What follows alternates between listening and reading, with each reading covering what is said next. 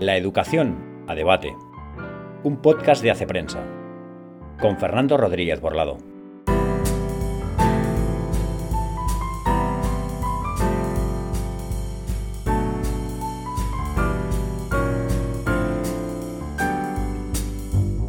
buenos días y bienvenidos a todos a este tercer episodio de la educación a debate. El tercer episodio, aunque es la, segunda entrevista, porque la primera entrevista con Felipe José de Vicente Alguero dio para dos capítulos. Hoy tenemos como invitado a José María Torralba. Muy buenos días, José María, ¿qué tal estás?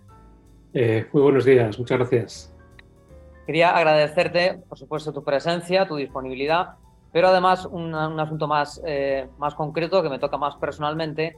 Quería agradecerte un agradecimiento, porque en la parte final, tu libro, en los agradecimientos, no es que me hagas un agradecimiento a mí en particular, que no me lo merezco, sino que sí que mencionas en un momento dado al colegio donde yo trabajo, el Colegio Tajamar, aquí en Madrid, eh, y dices ni más ni menos que es, eh, no sé si es literal la frase, pero uno de los colegios más humanistas que tú has conocido y que te llama la atención además que encontrarte este tipo de colegio en, en Vallecas, es un barrio, digamos, humilde, como se suele decir eufemísticamente, un barrio humilde aquí en Madrid, eh, y en primer lugar quería agradecerte ese, agradecimiento porque de verdad que, que, me ha gustado. Eh, hay unos cuantos profesores en el colegio donde trabajo que realmente estamos intentando efectivamente dar un enfoque humanístico a la educación y, que se reconozca en, el libro, en tu libro, pues eh, la verdad es que me, me, ha, me, ha, gustado mucho. Muchas gracias por esto, José María. no, no, no hay de qué, es pura justicia, es la verdad además. Bueno, tengo que presentar en primer lugar, por una cuestión de cortesía, al, invitado. José María Torralba es catedrático de Filosofía Moral y Política en la Universidad de Navarra y eh, allí mismo dirige el programa de grandes libros, del que luego hablaremos. Eh, además, es miembro de la junta directiva de la, si lo digo bien, Association for Core Text and Courses. A ver si he pronunciado más o menos bien. Muy bien. y asesora a, varias universidades en distintos países sobre sobre formación humanística, eh, que es un tema sobre el que ha escrito numerosos artículos y, monografías. Este año ha publicado eh, un ensayo que se llama La educación liberal, que es del que vamos a hablar, y eh, tengo aquí mismo, este, este, mismo año, en 2022, se llama Una educación liberal, elogio de los grandes libros, que publica la, editorial Ediciones Encuentro. Y es, en fin, va a ser el, el objeto de nuestra entrevista. José María, quería empezar por algo que quizá no tiene que ver directamente con el libro, pero sí indirectamente. Em, yo tengo la sensación de que vivimos un cierto em, renacimiento en, el interés por la vida, vamos a llamarlo en general, vida reflexiva. Eh, se ha escrito, se ha publicado mucho sobre la lentitud, el elogio de la lentitud, sobre la necesidad de la conversación en una época ¿no? de tanto estímulo, eh, se ha reivindicado la, cultura en distintos libros, las humanidades en particular. Em, me sorprende, me alegra, por supuesto, y pensaba quizás una reacción ante un mundo que como que nos atropella, ¿no? No sé si es una sensación mía o tú que estás más metido en este ajo eh, tienes la misma sensación. ¿Te parece que es así? Sí, creo que es un buen, buen diagnóstico. Es decir, que precisamente en momentos donde digamos, las humanidades, la educación humanística eh, pasa por horas bajas, ¿no? O también eh, el mundo pues va acelerado, ¿no? Y vivimos en un mundo más bien dominado por lo, digital, por lo inmediato. Como reacción surgen ese tipo, pues, digamos, de iniciativas, de intereses, de publicaciones. yo, lo interpreto también así, como una, reacción a, los excesos eh, del, mundo actual, en el sentido que has, que has mencionado tú, sí tu libro viene a sumarse a, esta reacción y además tiene un asunto muy interesante desde mi punto de vista y es que, eh, que transmite un mensaje optimista, eh, porque te encuentras otras reivindicaciones de, la cultura con un tono más, eh, más pesimista, más, más crispado, no, es el caso de tu libro. vamos al, meollo del asunto, la educación liberal. es la pregunta fácil, pero creo que es la que toca en primer lugar. ¿Qué es una educación liberal? ¿En qué se diferencia de otros términos parecidos que también se utilizan en el libro como educación eh, humanística? ¿no? Y en concreto, este, este adjetivo liberal, eh, ¿qué significa en este contexto? Porque quizá, eh, quizá si a, personas que no estén metidos en, metidas en, este debate les puede sonar a, economía liberal. las leyes del mercado y tal, y, precisamente creo que no, tiene nada que ver con esto, más bien al contrario, ¿no? ¿Qué, significa educación liberal? Sí.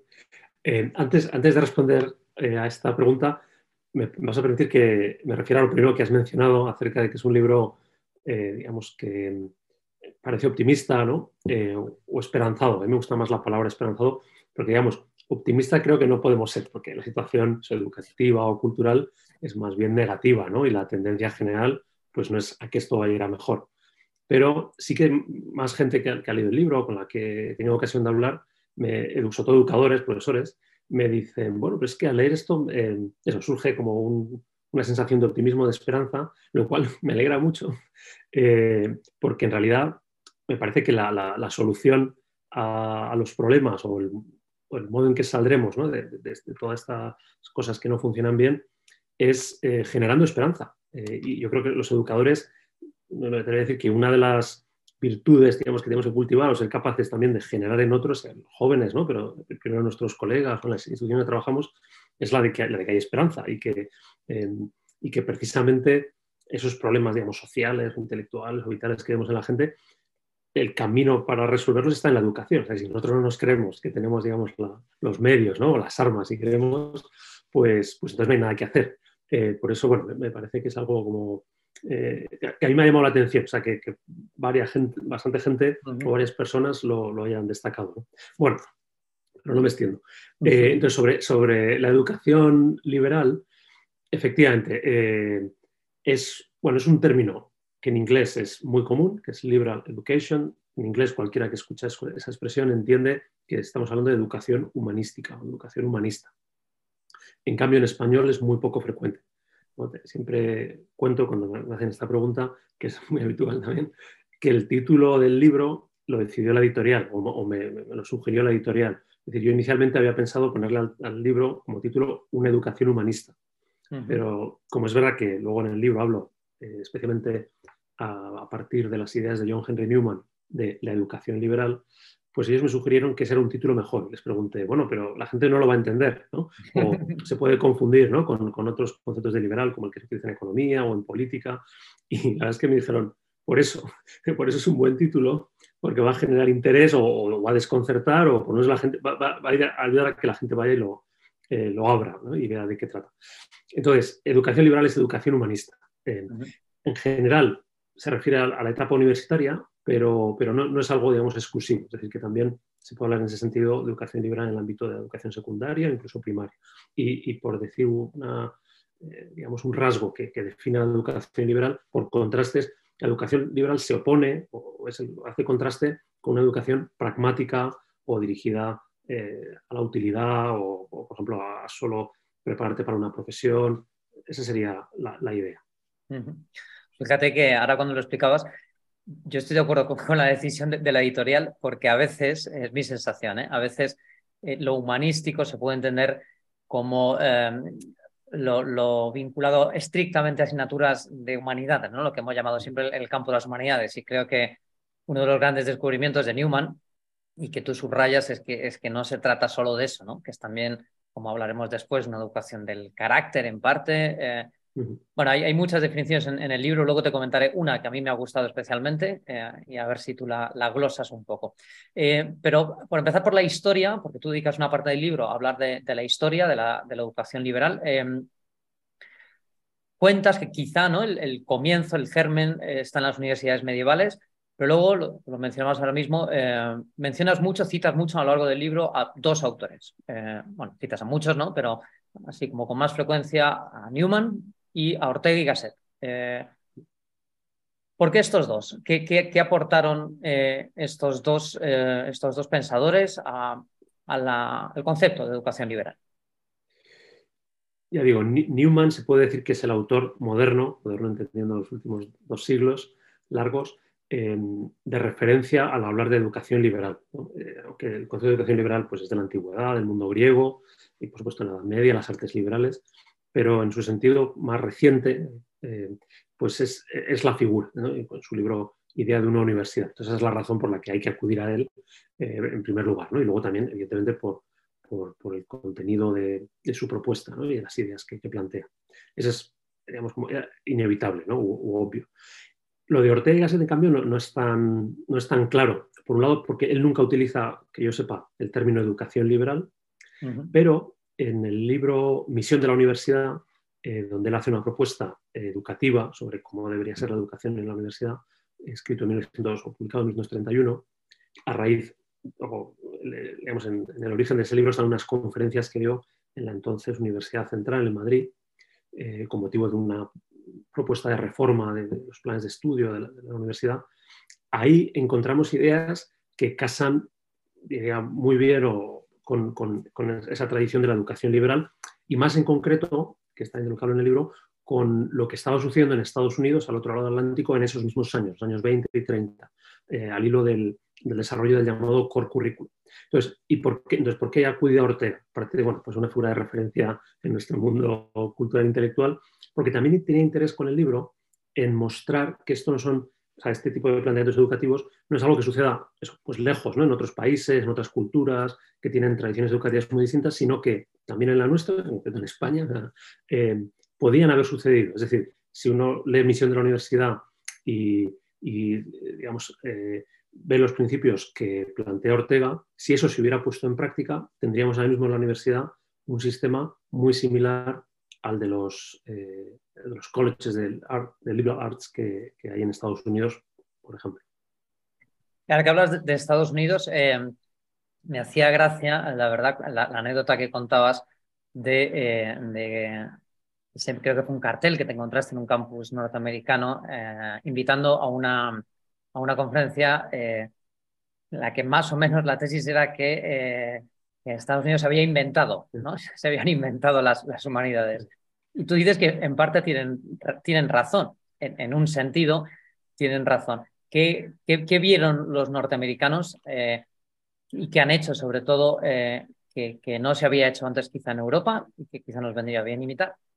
Sí, eso está, el, título de la conferencia era eh, de cómo América, y América significa Estados Unidos, de cómo Estados Unidos inventó las humanidades que era un título que ya digo, lo cuento en el libro, cuando la primera vez que lo, que lo vi en el cartel me pareció un despropósito, de hecho iba, fui a la conferencia con la intención de, bueno, de contestar al, conferenciante y poner las cosas claras, por así decirlo. Pero me convenció, entonces, eh, esto hay que explicarlo bien. Em, me convenció en un doble sentido. Era el, profesor que la, que la impartía eh, era del ámbito de la filología, de la literatura, y lo que hizo es una, una historia del uso digamos, semántico del término humanidades y explicó muy bien que la manera en que utilizamos hoy en día las humanidades en este mismo coloquio, ¿no? Eh, como algo que necesitamos en la sociedad, como algo que está en peligro, ¿no? como algo que haría mejorar a las personas o que ayudaría eh, a, que mejoraran en su vida y su, digamos, también su función en la sociedad. Eh, y que digamos, todos estos sentidos que, que, que, acabo de mencionar, que asociamos al término humanidades, es algo reciente y que surge no me atrevería a decir, digamos que eh, estrictamente la palabra se empieza a utilizar así, ¿no? En, aquel contexto educativo, pero sí que ahí es donde em, se puede decir que es, el lugar paradigmático donde toda esta reflexión sobre la necesidad de las humanidades en la educación tiene lugar, ¿no? porque estamos hablando de finales del siglo XIX, principios del siglo XX. Y es cierto, si uno mira publicaciones a este lado del Atlántico, eh, pues no, lo encuentra. También me lo, me lo confirmó la lectura de, un libro de un catedrático también de literatura de Cambridge, o sea, nada, bueno, menos sospechoso ¿no? de, estar al otro lado del Atlántico, Stefan Colini, que, viene a decir exactamente lo mismo, que el término humanidades, con este sentido, se empieza a utilizar más bien hacia finales del siglo XIX. El término humanidades es muy anterior, ¿no? O litera humaniores, pero esa es una, una razón. Y la otra, que, que, es más, digamos, por la vía de los hechos, es que, eh, por responder a lo último que preguntabas, Em, si uno mira el panorama educativo, por lo menos en Occidente, y se pregunta qué instituciones eh, apuestan más por las humanidades o ofrecen programas de educación humanista, pues eh, el mayor porcentaje, o, las instituciones digamos, que lo hacen de un modo, me parece, más, más representativo, están en Estados Unidos. No es que en Europa no lo haya, con América Latina no lo haya, pero mucho menos. Y, eh, por terminar esta idea, también trato de hacer ahí una especie de, digamos, de juego de palabras que es, bueno, o sea, lo que surgió en Europa con la Universidad Medieval, que luego pasó a, Estados Unidos, ¿no? Eh, y que aquí de algún modo hayamos olvidado, ellos lo han mantenido. Entonces ahora nosotros podemos recuperarlo aprendiendo de ellos, en realidad lo que ya sabíamos, lo que nunca deberíamos haber olvidado. Haces una reflexión un montón en, el libro que me ha parecido muy interesante y que me ha llevado a, un, a otro libro que creo que hemos leído los dos. Eh, dices en un momento dado, aunque no es literal, eh, que el olvido de, la educación humanística tiene que ver con un olvido más general del humanismo, de, nuestras raíces, de nuestra tradición, de nuestras tradiciones. Eh, y me ha llevado en concreto a un libro, a un ensayo que se llama Los desheredados, de François Xavier Bellamy, un filósofo francés, eh, en el que explica por qué frentes han llegado esos ataques a, la tradición en general. ¿no? y habla por un lado, del ataque racionalista, ¿no? Lo personifican Descartes y su decepción con la universidad, porque, porque solo repiten tradiciones, etcétera, ¿no? Al ataque de, de, Rousseau, digamos, del romanticismo, de pensar que, en fin, la tradición hace falta porque cada uno tiene que crear su propio, su propio conocimiento. Y luego al ataque socialista o comunista, lo ejemplifica en, en Bourdieu, filósofo francés, de pensar que eh, en definitiva, la universidad y específicamente las humanidades eh, como que restringen un coto privado de la élite cultural eh, y que eso es una marca de, una marca de clase y que por tanto es algo como que había que, eliminar para, para, democratizar la educación.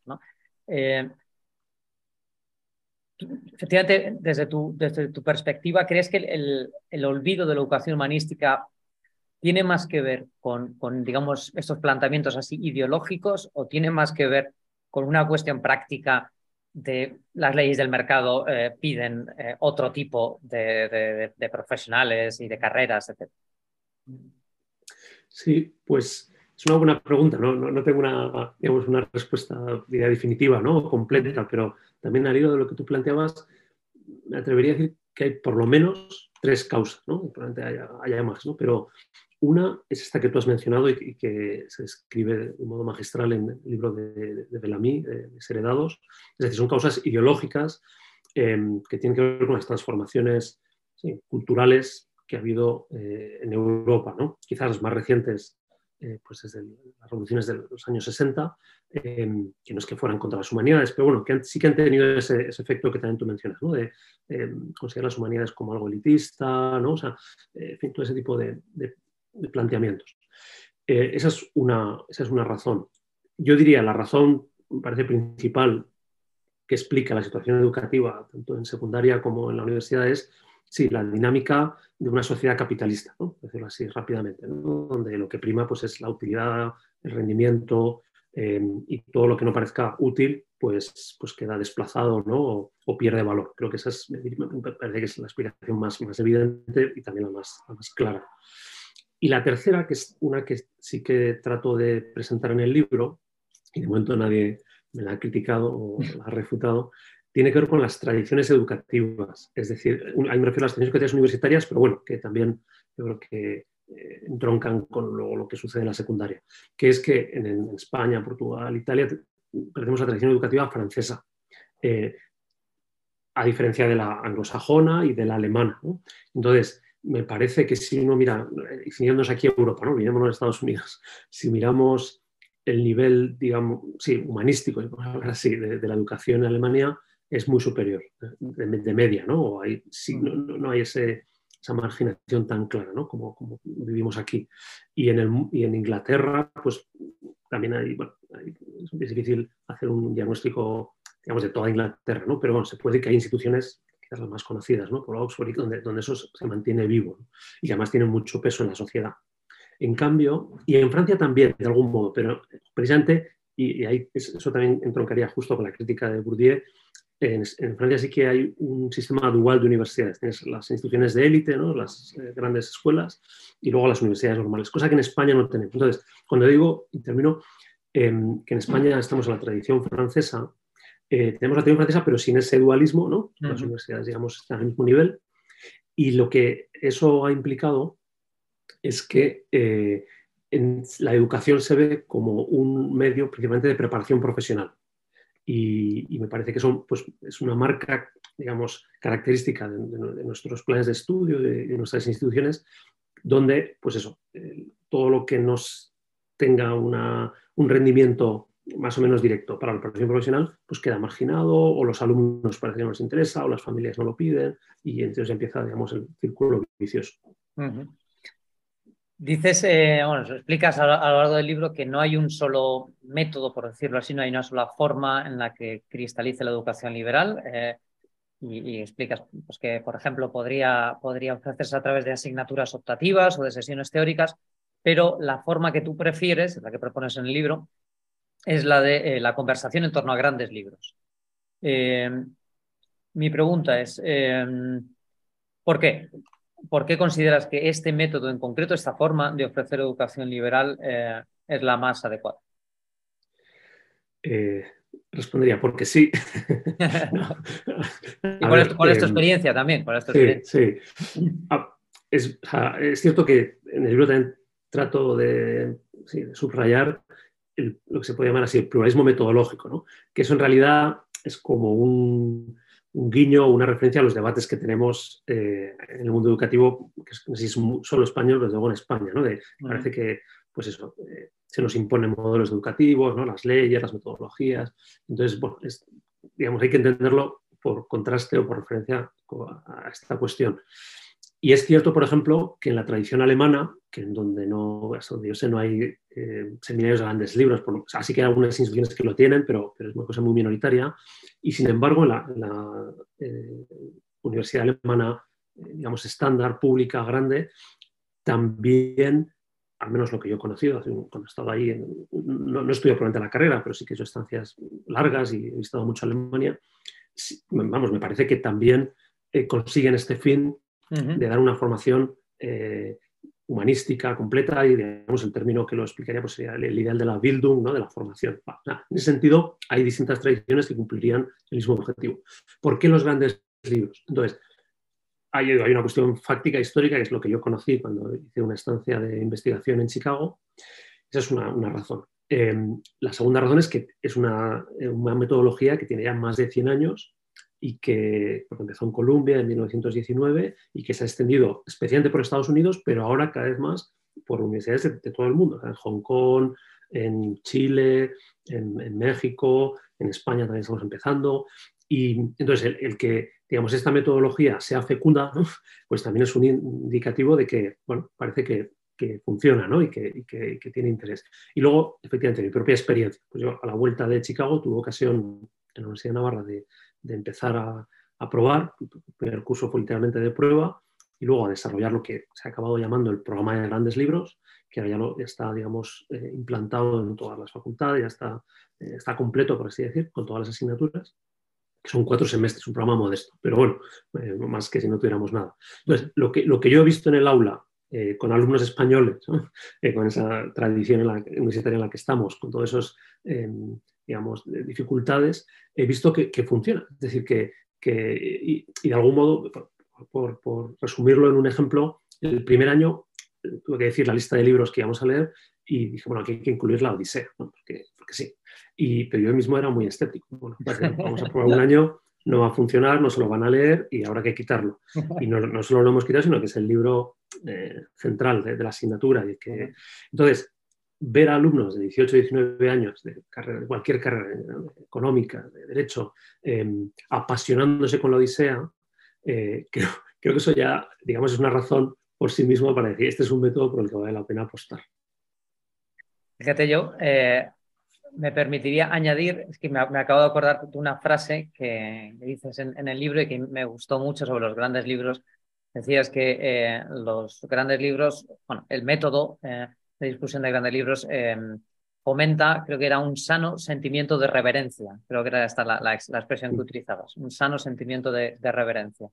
Y me parece interesante porque, porque efectivamente el sentido de gratitud en general em, me parece como necesario entre los alumnos, entre los profesores también, eh, de, gratitud hacia las grandes mentes ¿no? Eh, que nos han precedido. Me parece que es como una condición necesaria para que, para que pueda haber eh, educación liberal. ¿no? Creo que es una virtud que en el mundo de la educación quizá hemos perdido un poco, obsesionados con el futuro, con lo nuevo, y, la virtud de la gratitud, eh, no sé, me parece muy interesante. Y en ese sentido, antes te decía que, quería eh, comentarte una definición de educación liberal que aportas en el libro, aunque no es tuya, eh, es de Leo Strauss, del filósofo, y define la educación liberal como escuchar la conversación entre las grandes mentes. A mí me parece una definición brillante, sencilla, pero, pero brillante, ¿no? Escuchar un papel, digamos, más pasivo, más, receptor, luego también debatir, obviamente, ¿no? Pero las grandes mentes. pero claro, y aquí viene la siguiente pregunta tenemos que decidir cuáles son esas grandes mentes. Tú dedicas una parte del libro eh, a hablar de las, las, batallas en torno al canon, ¿no? las canon wars, estas famosas, en Estados Unidos sobre todo, eh, en 68, eh, y su acusación de que ese canon que se utilizaba era antidemocrático, era dogmático, ¿no? Y luego hemos pasado al, al, mundo woke, donde ya no es que se diga que, que el canon de los grandes libros es, antidemocrático, directamente es eh, discriminador, es una herramienta de opresión. Em, ¿Cómo podemos elegir también, cómo elegís vosotros, ¿no? Eh, allí en, la Universidad de Navarra, eh, los grandes libros, ¿tienes sensación de que esto todavía es un debate abierto o de que hay un cierto consenso más allá de las peleas políticas en torno al, canon? Sí, no, es una, buena pregunta. Em, al principio, efectivamente, hay una, en el libro utilizo esa frase de un sano sentimiento de reverencia ¿no? por, por, los grandes autores o las, las, grandes creaciones, podríamos llamar así, ¿no? culturales de, la humanidad en este caso, eh, y luego lo enlazabas con la definición de Leo Strauss, que yo diría que, o al menos el modo en que yo lo interpreto, esa, idea de Leo Strauss de eh, la gran conversación, no es tanto asistir a la gran conversación como participar en ella. Y creo que es una diferencia clave, ¿no? Y que el método de seminario de grandes libros eh, no, es, digamos, no consiste simplemente en leer grandes obras como con reverencia. Eso es un aspecto que mencionaré y que conecta luego con la cuestión del canon. Pero, digamos, sino que también, incluso diría, al 50% es tan importante como leer esas obras y, sí, cultivar esa, admiración ¿no? por, la sabiduría que encierran, es la capacidad de entrar en diálogo con ellas. Y, incluso diría, eso es lo más, de las cosas más valiosas y, más específicas que tiene esta metodología, que es una metodología muy sencilla, es sentarse a hablar, por eso tiene que de saber llevar la conversación y plantear las preguntas relevantes y ayudar, ¿no? Pero eh, es que los alumnos, de un modo natural, o sea, nada pretencioso, o sea, no son alumnos de los que llamarían hoy en día algunos los frikis, no son los frikis que leen Homero, los frikis que que se creen que, saben algo porque han leído a Ortega. en, estas clases, eh, hasta, de las que yo, hasta los que yo he dado, que ya son centenares de alumnos los que he tenido en las aulas, no, no, hay friquismo, si se permite esta expresión. Eh, pero sí que hay, digo, de un modo muy natural, el, al pensar en los temas, sea la libertad, la justicia, el amor, lo que queramos, eh, poner, digamos, poner como interlocutor a Platón, a San Agustín, a, Shakespeare. Y eso eh, me parece que es un, gran, es un servicio educativo de, primer nivel, de primera magnitud. Y luego por ir a la, cuestión de, sí, del canon, me gustaría relacionarlo con la noción de autoridad, que creo es lo que está detrás. Es decir, eh, todas, todas las guerras del canon surgen por, eh, ¿sí? una crisis de la autoridad en educación, autoridad en todos los sentidos, la autoridad del profesor, la autoridad de la tradición, la autoridad de qué es lo canónico, ¿no? Eh, por eso lo determina alguien o, una cultura.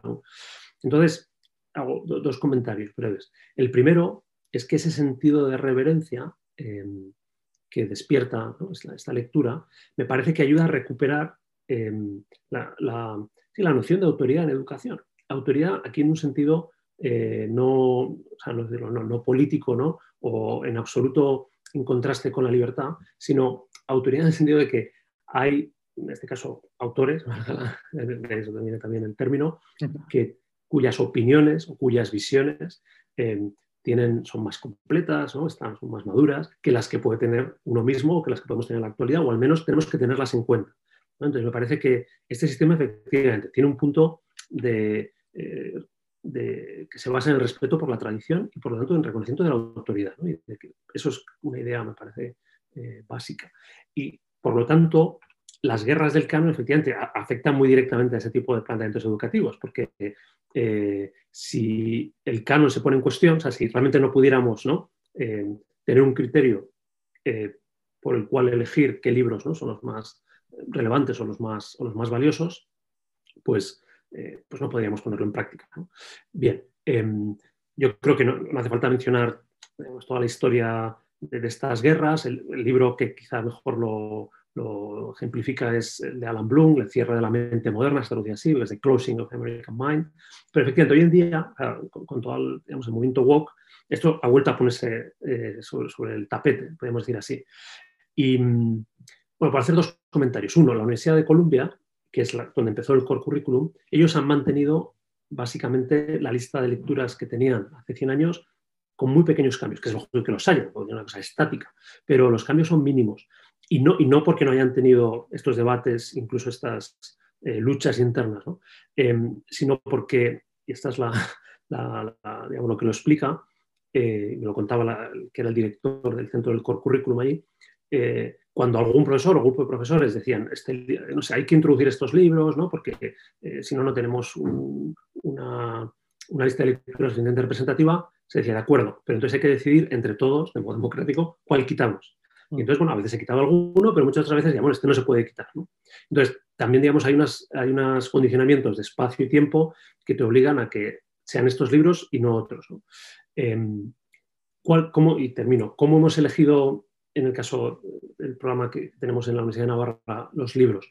Bueno, ahí, en vez de seguir, digamos, el, canon histórico, ¿no? o digamos, leer los libros de modo cronológico, lo que, lo que decidimos era buscar a profesores que pudieran impartir esas asignaturas por interés y por, digamos, porque les gustara la metodología eh, y preguntarles, ¿tú qué, libros propondrías? Y el único criterio es que fueran clásicos, clásicos modernos o, contemporáneos. Y entonces en ese sentido no tenemos como una lista cerrada, de hecho cada año va cambiando por distintas razones y, nos funciona bien. Pero, eh, pero a veces en clase también se plantea esto, ¿no? Porque este autor o este autor es eh, machista, ¿no? O aquí eh, Shakespeare, por, poner un ejemplo, ¿no? entonces, o sea, que esos debates aparecen en clase, desde luego.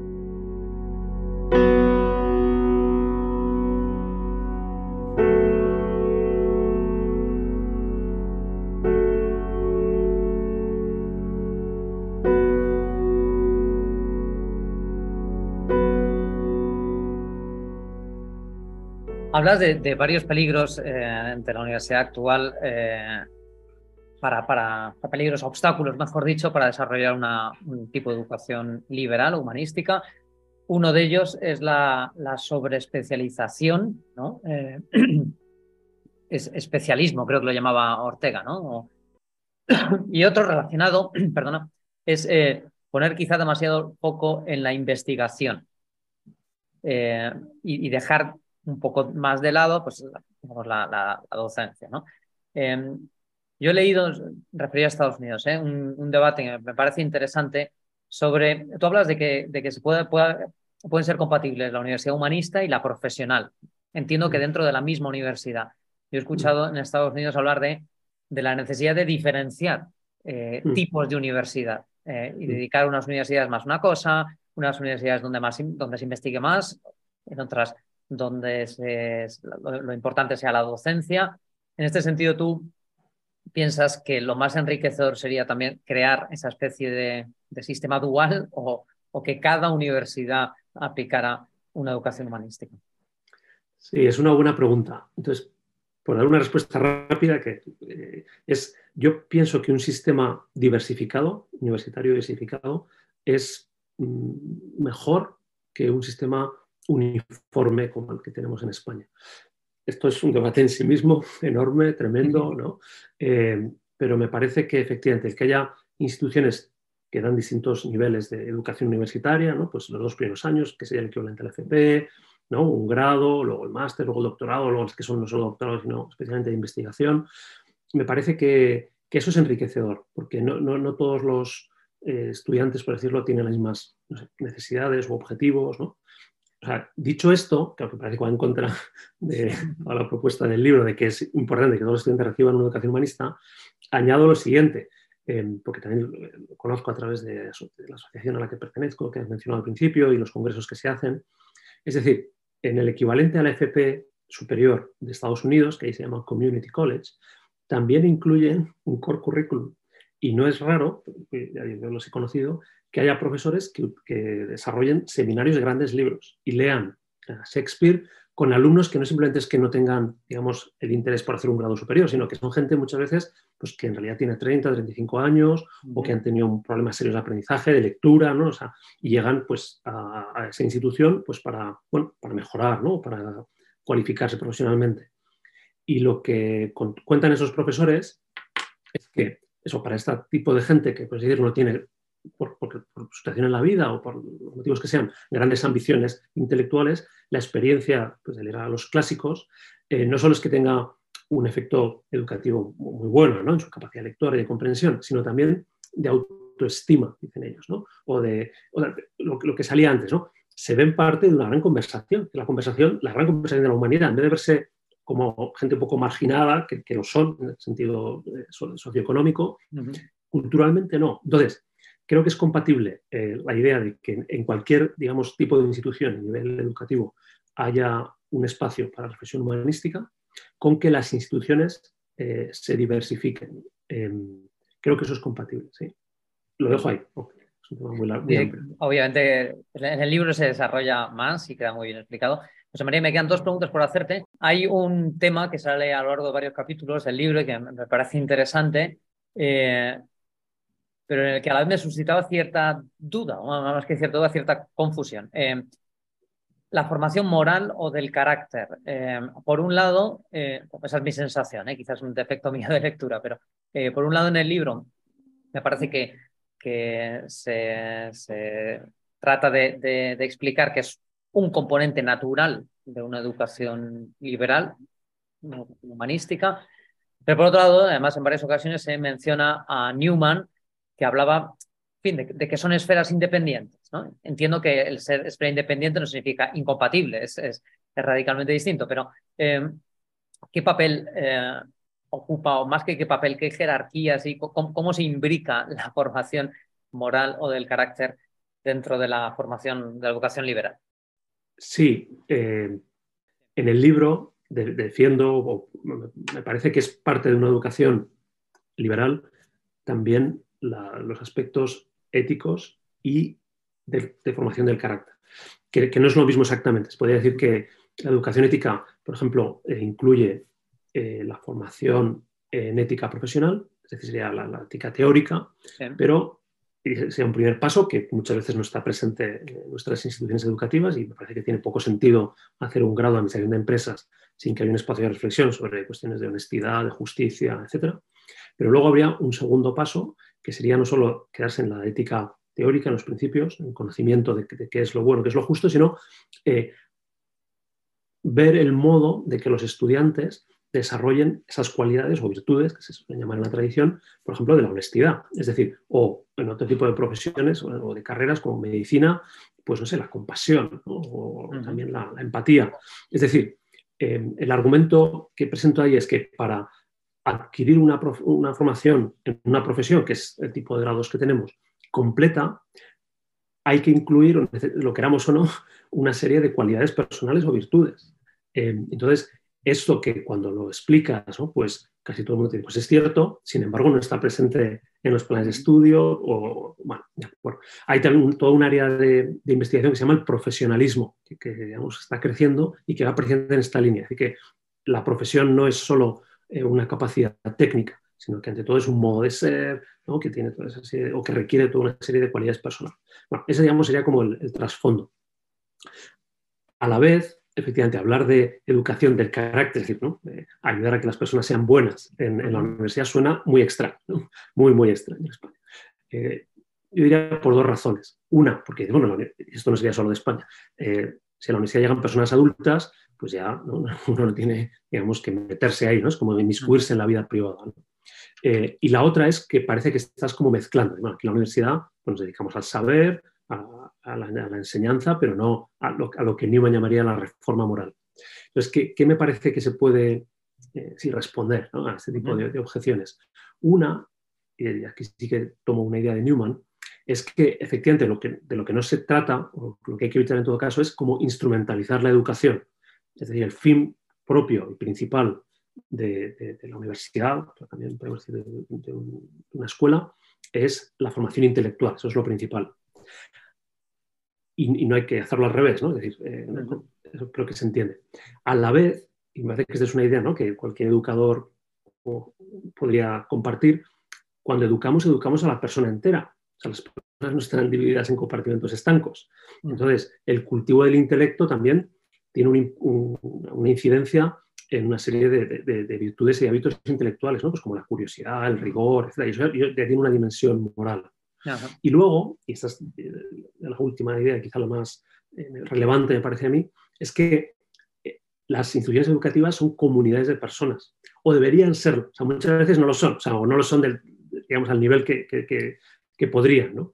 y aquí me parece que el ejemplo, por supuesto, más tradicional de los colleges, de, Oxford, pero de estas instituciones peculiares de Estados Unidos, que son los Liberal Arts Colleges, donde hay una convivencia muy estrecha entre profesores y alumnos, eh, lo, eh, digamos, lo que aporta eh, ese tipo de modelo educativo es precisamente el, el, crecimiento personal, el desarrollo personal, la maduración, el aprendizaje de unos y otros.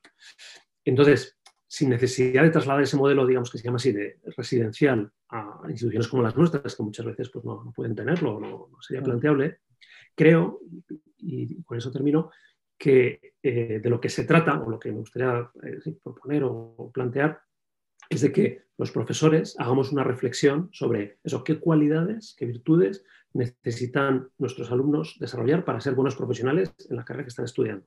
Y en segundo lugar, en general, como estudiantes y, ciudadanos de, un país democrático, qué cualidades también es bueno que desarrollen. Pues las de eh, compromiso social, ¿no? de, sentido de la justicia, las, que queramos. Hagamos esa reflexión y luego vayamos hacia atrás y pensemos de qué modo en nuestras instituciones educativas podemos contribuir a desarrollarlo, evidentemente partiendo de la libertad. Eh, incluso diría, eh, casi lo, primero que hay que, cultivar es eh, el, sentido en el que somos libres, o que, ya no, está tan claro. lo dejo ahí se nos llevaría muy lejos. Pues la última pregunta, José María, eh, que quiero hacerte tiene, tiene que ver con algo que has mencionado varias veces en, esta última pregunta o respuesta, eh, que tiene que ver con los profesores. Em, es la pieza clave en general, creo que en cualquier eh, etapa educativa y en cualquier modelo educativo, pero quizá en una educación humanística, una educación liberal, aún más, precisamente por eso que contabas de que se trata de educar a toda la persona. ¿no? Em, en el, en el libro das eh, como algunas claves ¿no? para, para formar a los profesores, porque los primeros que hay que formar en este método, en general en este enfoque de la educación, es a los propios profesores. ¿no? Eh, hablas de, de, crear contextos reflexivos, eh, crear contextos reflexivos. Entiendo que ambientes o circunstancias propicias ¿no? para que los profesores, en primer lugar, desarrollen la capacidad reflexiva, comenten entre ellos. ¿no? Esto, por un lado, me parece muy interesante y efectivamente yo veo que, también en, los colegios, yo, yo di clase a alumnos de, final de la ESO y bachillerato, creo que a veces también tendríamos que empezar por, por crear contextos reflexivos para los profesores, sería lo, primero importante, ¿no? Y luego también pensaba, esto ya no sé si lo dices tú tal cual en el, en el libro, pero pensaba que, por otra parte, también eh, la, la, enseñanza en general, pero particularmente la humanística, creo que tiene que ver con rasgos del carácter del, del profesor. Eh, que quizá no es tan fácil cultivar en esos contextos reflexivos. Es, más bien, eh, entonces, te pregunto por tu propia experiencia, ¿no? Eh, ¿qué, ¿qué, tipo de contextos reflexivos estáis creando allí en la Universidad de Navarra y qué rasgos eh, de carácter crees que es importante que tenga un profesor de, de una, o sea, para, para conseguir una educación liberal? Sí, esta es como la, la pregunta del millón. porque en realidad eh, creo que se puede decir que una universidad es lo que son sus profesores. A veces la universidad la enfocamos mucho pensando en los alumnos y desde luego que estamos al servicio de los alumnos ¿no? y todo eh, parece que debe ir orientado a ayudarles a crecer intelectualmente y personalmente, pero los alumnos van pasando y lo que queda son los profesores. Entonces lo decisivo es efectivamente qué tipo de profesorado tienes y qué tipo de, esta es para mí la palabra clave, de comunidad eh, educativa e intelectual consigues crear. Los espacios reflexivos solo tienen sentido si, se da un requisito previo, que es el que haya una comunidad, es decir, que, nos veamos simplemente como pequeñas islas, ¿no? cada departamento o cada profesor o cada asignatura, sino que tengamos la, la, sí, la oportunidad y que la practicamos de, de, hablar. Pero eh, no, evidentemente no, no, de hablar del último que ha pasado en el Congreso, de la última portada del periódico, sino de hablar acerca de aquello a lo que nos dirigimos. Entonces, reflexivo tiene ese sentido. La universidad y cualquier centro educativo, me parece que es, eh, algo análogo, son, eh, es un lugar que se dedica al pensamiento. Pero el primer pensamiento tiene que estar dedicado a, a ella misma, es decir, ¿Cuál es la finalidad que nos proponemos? ¿Cómo, cómo podemos conseguir esa finalidad en nuestro contexto, ¿no? con nuestros condicionamientos, con los profesores que tenemos, con los alumnos que nos vienen? Entonces, esa tarea creo que la hacemos más bien poco, al menos esa es mi experiencia, por, porque no, no, es habitual y sin embargo es necesaria. Entonces, también me preguntas, ¿qué, experiencia tengo? Pues es cierto que al hilo también de todo esto, de este proyecto educativo de educación liberal, en, la Universidad de Navarra, en el Instituto Core Curriculum, que es donde se, ha ido impulsando eh, este programa de grandes libros que he mencionado, también se han impulsado otra serie de iniciativas. Una de ellas va directamente eh, dirigida a generar comunidad entre los profesores, pero desde el nivel más básico, desde que se conozcan, trabajo en una universidad relativamente pequeña, eh, hasta sobre todo eso que nos sentemos a hablar alrededor de un café de pues, qué es educar, qué finalidad, cuál es el sentido de la profesión hoy en día, todo, ese tipo de cuestiones. Entonces, me parece que, eh, que, es necesario y a la vez que sí que se puede. lo hacemos eh, especialmente con profesores jóvenes, tenemos como dos grupos, profesores senior y jóvenes. ¿no? Y con los jóvenes con los que hacemos más este tipo de, reuniones más abiertas y, y, luego les preguntamos. Jóvenes quiero decir, bueno, los que han acabado doctorado, ¿no? de 18, 30, 35. Eh, eh, y, nos, lo dicen. O sea, hay gente que lleva ya cuatro o cinco años en, la universidad trabajando y dice, bueno, es que eh, hasta que no he venido aquí a sentarme ¿no? a este coloquio con otros profesores de otras facultades, no había podido pararme a pensar de verdad sobre temas que me parecen muy importantes, pero para los que no tengo tiempo. Eh, y creo que a veces eso, crear esos espacios también tiene esa función práctica de crear, o digamos, em, asegurar el tiempo necesario para que no dejemos de pensar sobre lo más importante. Bueno, esta es una, respuesta. Y, la otra pregunta, la segunda. Las, eh, ¿Algún rasgo de carácter? De ah, ya, sí, sí, sí, por supuesto. Si creas que tenga que ser oh, necesaria. Sí, sí, sí. Em, una grandísima pregunta. Eh, en un momento dado del libro lo, escribí dije, ya verás, mis compañeros se van a enfadar conmigo, pero tampoco no cuento a nadie ha venido a reprochármelo. Eh, lo que recojo hay una experiencia real, que es eh, cuando alumnos pues, vienen a hablar conmigo, yo, tengo unos cuantos años y en la universidad, las quejas que tienen sobre otros profesores, y entiendo que también sobre mí, las que muchas veces no me llegan directamente, eh, son acerca de cuestiones de carácter. ¿no? Este es un impaciente, es un soberbio, no, no cumple. O sea, son, son cuestiones de carácter. Entonces, diría, ahora responder a la pregunta, ¿Qué cualidades hacen falta? Bueno, pues he mencionado ahora una serie de defectos que son muy obvios, pero también muy frecuentes, ¿no? más diría en la universidad que quizá en la secundaria, por, el distinto contexto.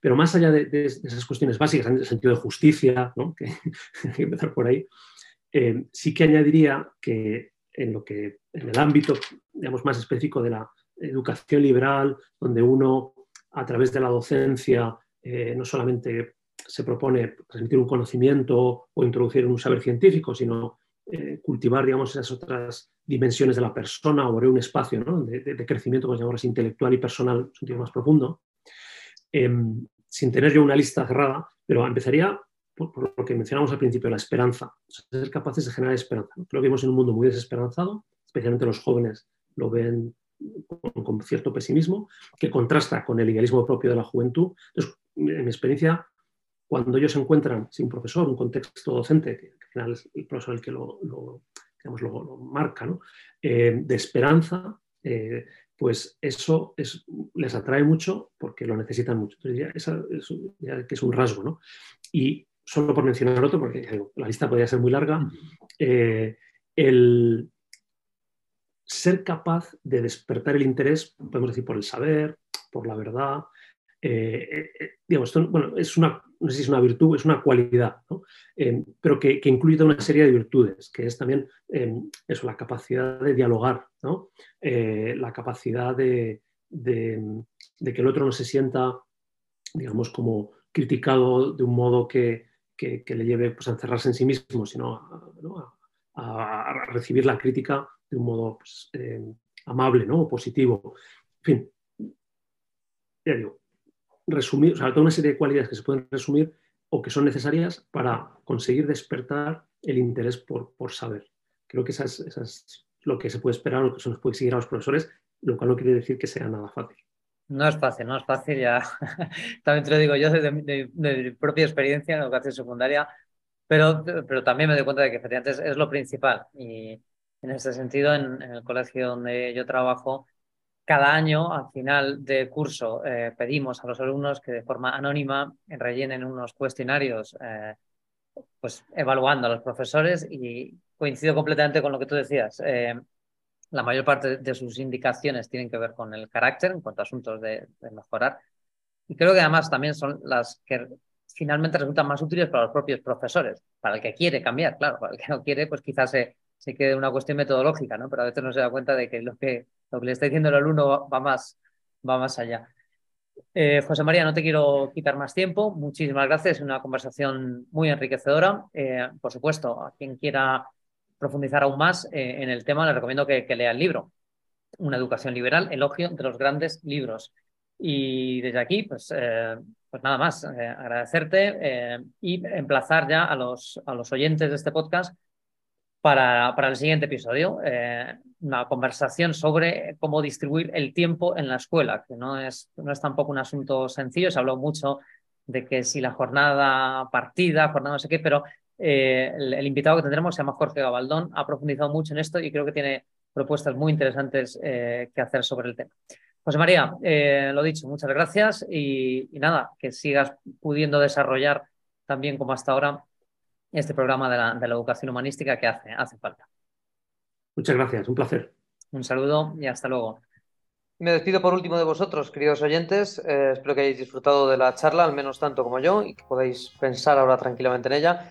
Y ya digo, nos vemos, nos escuchamos dentro de dos semanas para hablar de la gestión del tiempo en la escuela con Jorge Gabaldón. Os garantizo que va a ser muy interesante. Hasta entonces, un saludo y pasadlo bien. Esto ha sido la educación a debate.